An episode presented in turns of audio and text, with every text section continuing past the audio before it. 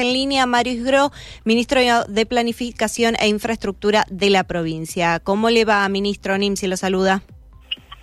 Buen día, Nimsi, buen día, Cecilia, buen día a toda la audiencia. Muchísimas gracias por, por atendernos. Y bueno, queremos eh, que nos cuente un poco sobre esto. ¿Qué es el vaquiano ahora? Vamos a dejar un poquito de lado la obra Portezuelo, que creo que todos ya aprendimos bastante sobre, sobre esta obra, todos los mendocinos, y ahora tenemos que adentrarnos en la situación del vaquiano. Entonces, ¿qué es el vaquiano y cuáles van a ser los beneficios si se logra su construcción? Bueno, el, el vaquiano es una obra hidroeléctrica, significa que genera energía justamente a partir del recurso renovable del agua, energía limpia, y mm, está ubicada sobre el río Diamante, en el departamento de San Rafael, y es una de las obras que permite el, el contexto acordado para construir oportunamente Portezuelo, es una de las obras que está permitida también por ese por ese ese contrato, digámoslo así, poder construir. Así que como bien decías recién, lo que el gobernador Rodolfo Suárez hizo fue trabajar con Portezuelo hasta, hasta llegar al, a la etapa de adjudicación, un, un, proceso que se llevó hasta el, hasta el final de lo administrativo y ante lo administrativo desde lo técnico. Después teníamos que esperar el, el laudo presidencial o bien que se venciera el plazo para poder eh, tomar decisión de cómo usar, de cómo invertir, de cómo ponderar los recursos que pertenecen a la provincia, recordando a los mendocinos que ese dinero es plata que Mendoza está recuperando, producto de un perjuicio que tuvo hace muchos años por una promoción industrial que benefició a las provincias vecinas y a Mendoza no. Con lo cual, en este contexto, a modo de introducción, estamos con toda la, la, situación ordenada y dada para poder avanzar con esta obra que mencionó el gobernador y que y que justamente tiene un trabajo eh, que, que es precedente a esta fecha en donde se ha venido trabajando en este y otros tantos proyectos en Mendoza para estar listos cuando en algún momento hubiera recursos para poder construirlos, con lo cual también quiero destacar el trabajo que hace EMESA, que es un equipo técnico mendocino, especialista en esta, en esta materia, y se ha realizado este proyecto en forma completa en, en ese ámbito, y también tomando el equipo de mesa antecedentes históricos preliminares que tiene el vaqueano de trabajo de décadas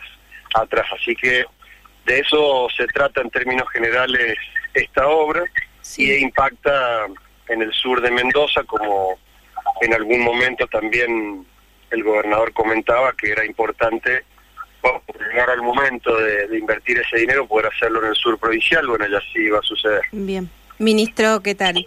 Eh, ayer el gobernador hizo referencia a la infraestructura instalada que ya tiene esta obra, que, bueno, se refirió a que no, no se necesitan expropiaciones y otras cuestiones, relocalizaciones de rutas, gasoductos, pero también destacó el impacto turístico, por ejemplo, un cañadón similar al Cañón del Atual, que es, eh, que es uno de los principales atractivos turísticos del sur. Concretamente lo que le quiero preguntar son sobre las obras complementarias a este, a este dique. Bueno, las obras complementarias a, a la presa propiamente dicha, que tienen que ver en realidad con todo el conjunto, tiene mm, este valor agregado que bien mencionaste, que el lugar de emplazamiento, que es sobre el río Diamante y entre dos diques ya existentes, uno es Agua del Torre, el otro es Los Reyunos, justamente lo que lo que provoca es estar en un, en un contexto natural eh, realmente hermoso y necesita tener caminos de conexión entre las presas y también para, para llegar al vaquiano. En este sentido, Mendoza ya ha estado trabajando también y, justamente lo que lo que se ha hecho en forma conjunta entre los equipos de mesa y los equipos de vialidad provincial es una traza a la vera del río Diamante que justamente eh, da esa conexión. Eso, eh, por un lado, generando un, un circuito turístico de características muy similares a las del cañón del Atuel. Y por otro lado, también esa vía o esa ruta es un interconector entre la nueva ruta 40 y la, y la ruta existente a San Rafael, lo cual también eh, va a dar respuesta a una conexión que se viene necesitando desde hace mucho tiempo. ¿Cuántos kilómetros aproximadamente? Las distancias entre esas dos rutas tan importantes. cuántos kilómetros hablamos? Ahí, mira, los, los kilómetros exactos no los tengo porque mm, ahí hay que terminar de hacer el relevamiento incluyendo las curvas que justamente le dan mayor distancia a lo que hay que intervenir en camino, pero nosotros tenemos entre eh, la nueva presa del Baquiano y el punto donde donde se va a hacer la generación de energía tenemos 14 kilómetros, esa es otra obra también importante que es el ducto por el que el agua corre hasta llegar a la producción de energía. Y en, y en el total en el total de la ruta nosotros debemos tener algo así como 50 kilómetros. Cuando eh, tenga la, la precisión, incluyendo las curvas, vamos a compartir ese dato, pero pero no es no es una ruta eh, de, de, gran longitud, sí, tiene alguna complejidad en cuanto a la morfología, pero también ya se ha avanzado mucho en esa traza. Se ha avanzado mucho porque en realidad ya ha estado trabajando, como decía recién, en lo que es la base de ese camino y aprovechando algunas obras que, que Agua y Energía en algún momento había hecho. El, el está en mente y en priorización de proyectos y en necesidad de Mendoza desde hace tiempo también. Y hay, incluso hay un túnel de 150 metros de longitud que ya está hecho. esta, esta ruta de la que estamos hablando es la 189. ¿O es...? La, sí, e, esa, esa es una ruta que mm, cuando esté terminada va a tomar, eh, o sea, va a ser de jurisdicción provincial. Sí. En este momento no, no existe con nombre y apellido porque justamente no está terminada de conformar, pero, pero bueno, en, en ese momento se le va a asignar se le va a asignar el número. Así no mezclamos nosotros las rutas con ah, números. Bien, y, y, específicamente, ¿cuáles son los beneficios económicos en relación a tema trabajo que va a dar el, el vaquiano y cuáles son los beneficios, sí, en relación a materia energética específicamente? ¿A cuántos sectores, a cuántas personas se, va, se van a beneficiar después de que esta obra quede concluida? Mientras y en el después.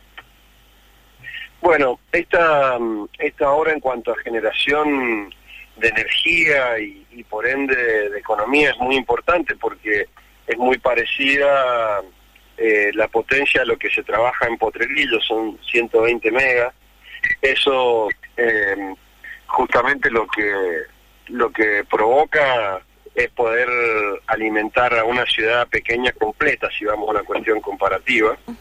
Y, en cuanto a generación de empleo, en el proceso, en el proceso de obra, que son cinco años, esto, esta obra va a generar trabajo para más de 2.000 personas.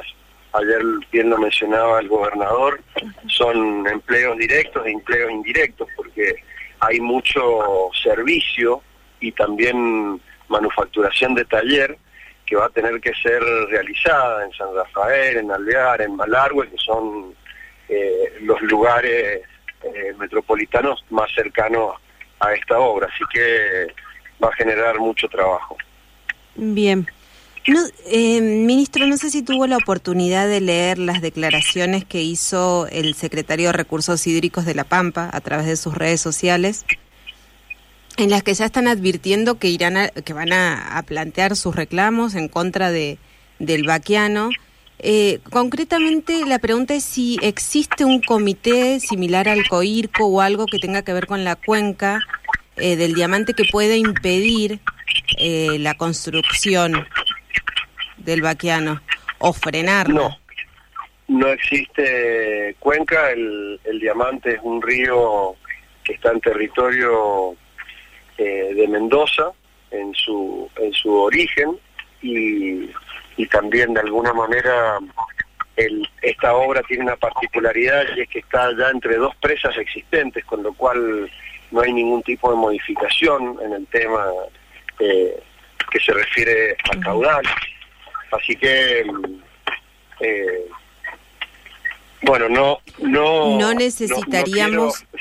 pero digo, no, necesitaría eh, aprobación de otras provincias. preocupación a los mendocinos con, con las declaraciones que pueda hacer La Pampa. La verdad es que no estoy dedicándole ni un segundo de tiempo a leerlas porque no tienen sustento.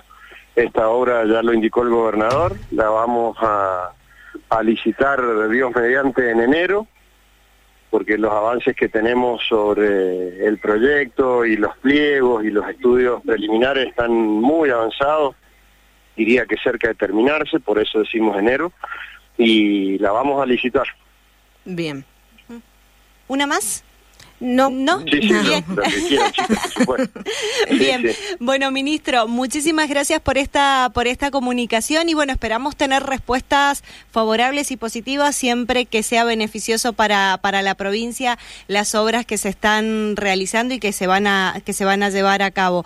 Eh, no sé si lo dijo, pero para para ya cerrar justamente eh, ¿cuándo estaría el ok ya definitivo? ¿Cuándo dirían se inicia la obra? Tal es la fecha. Después de la licitación, eh, van a esperar a ver qué es lo que sucede con la Pampa. ¿Cuándo está el ok final? No, de, mm, de alguna manera mm, el ok a la obra lo dio nuestro gobernador Suárez ayer. Ayer, ah, perfecto. Sí, sí, la obra se va a licitar. El, el plazo que él nos ha indicado es enero por, lo, por el repaso que se hizo de la documentación y, y, la posibilidad que tenemos de llegar a ese mes, que falta poco para poder licitar, y luego no es mucho el tiempo más que, que se toma para poder los oferentes estudiar el trabajo, poder presentar las ofertas, hacer el análisis de las mismas y empezar la obra. Perfecto. Ministro, muchísimas gracias por estos minutos, ha sido muy amable. Gracias a ustedes, Nancy y Cecilia. Tengan lindo día. Hasta luego. Estábamos hablando con Mario Gro, ministro de Infraestructura.